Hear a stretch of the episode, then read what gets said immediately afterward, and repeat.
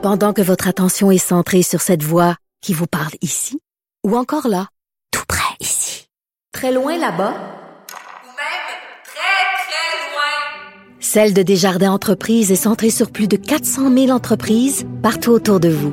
Depuis plus de 120 ans, nos équipes dédiées accompagnent les entrepreneurs d'ici à chaque étape pour qu'ils puissent rester centrés sur ce qui compte, la croissance de leur entreprise. Le retour de Mario Dumont.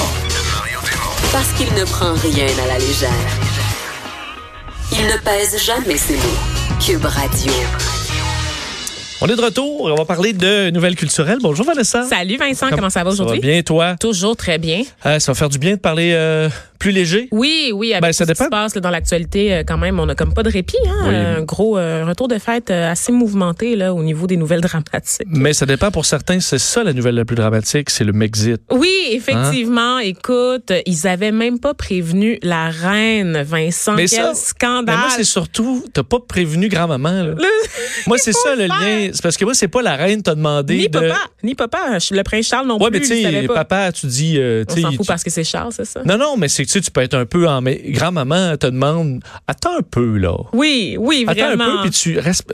Écoute, Écoute, mais tout ça nous a donné le droit à un savoureux jeu de mots, soit le Mexit. Oui. Parce que la presse britannique, vous le savez, là, vous avez suivi l'actualité au cours des dernières heures, euh, le prince Harry et son épouse Meghan Markle qui avaient choisi de prendre leur distance de la famille royale, euh, de se mettre un peu en retrait de la monarchie et de passer une partie de leur année euh, en Amérique du Nord. Donc vraiment de délaisser progressivement leurs fonctions et de renoncer aussi à l'espèce de dot qu'on pourrait dire. La dot, La dot royale auquel ils ont droit et de devenir autonomes, donc euh, parlant. Eh bien, c'est un- une véritable onde de choc qu'il y a là, en ce moment là, du côté du Royaume-Uni.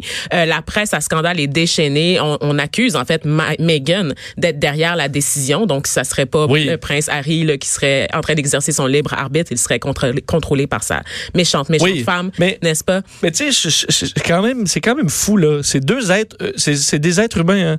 Ils sont faits de chair et euh, ils peuvent faire ce qu'ils veulent. là. Oui, absolument. ils sont pas. euh, puis là, tu dis ah mais non, mais ils ont embarqué là-dedans. Lui, il est né là-dedans. Là. Il est né Harry, là-dedans, il n'a pas il est- choisi la famille dans Non. laquelle il est né, Il a pas signé de effectivement. contrat. Et il a toujours été rebelle, en soit dit en passant. Harry, là, il s'est rangé depuis quelques années, mais on se rappelle que c'était le, le, le fils rebelle là, qui se déguisait en néo-nazi Oui. dans des parties d'Halloween. Ouais, là. Never une- forget. une- ouais, une Non, non, fois. au- une fois au chalet, mais never forget aussi Oui. toutes ces années de party alors qu'ils étaient encore Oui. aux études avant de rejoindre les rangs de l'armée britannique. Mais le nombre de personnes qui sont dans des familles toxiques puis qui déménagent en Australie là pour aller. Es-tu en train de dire que la reine d'Angleterre est toxique? Non, mais je veux dire, on s'entend là. C'est un milieu de vie qui peut être étouffant. Je dis pas toxique, mais je veux dire, ils peuvent venir. Ben, S'il veut partir en backpack, faire le tour du monde, là, on est qui pour dire qu'il peut pas? Et effectivement, étouffant, tu le dis, parce que en plus, la famille royale a été secouée là, par différents scandales. Le plus récent là, concernant le, prin- le prince Andrew, là, euh, à la suite de toutes euh, les allégations concernant ses liens avec le pédophile américain Jeffrey Epstein. Euh,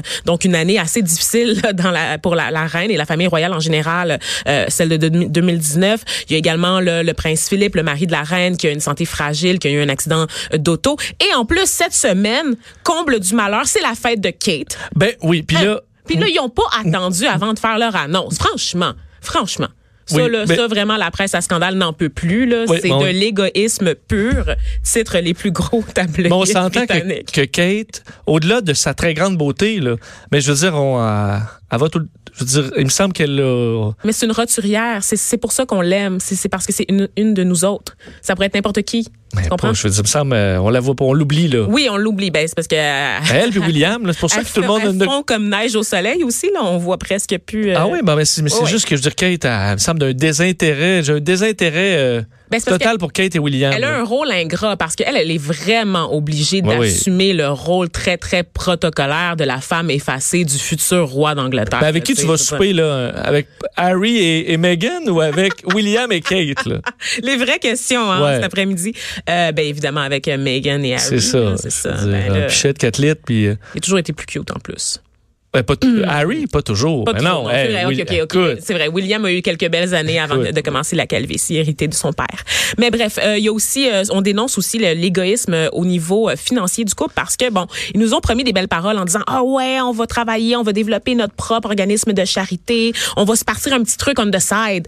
Mais euh, la, la dotation royale à laquelle ils renoncent, c'est seulement 5% de leurs revenus en fait, parce que ces gens-là sont financés entre autres par la fortune personnelle du prince Charles, qui lui a pas renoncé à ses fonctions. Donc papa va être encore là pour délier la bourse, pour aider fiston.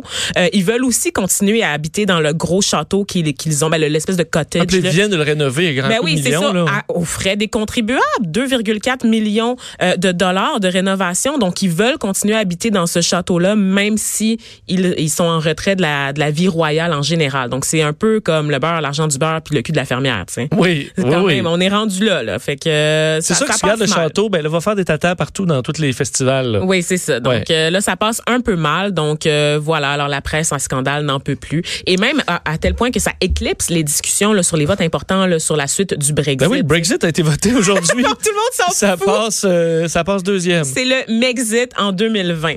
Bon.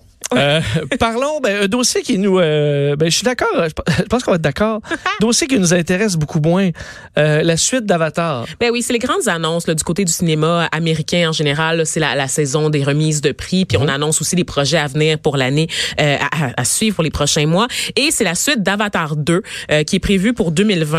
Euh, on a eu la chance, ça dépend pour qui, De voir des voir les premières images qui ont été dévoilées là, pour la production au salon CES à Las Vegas.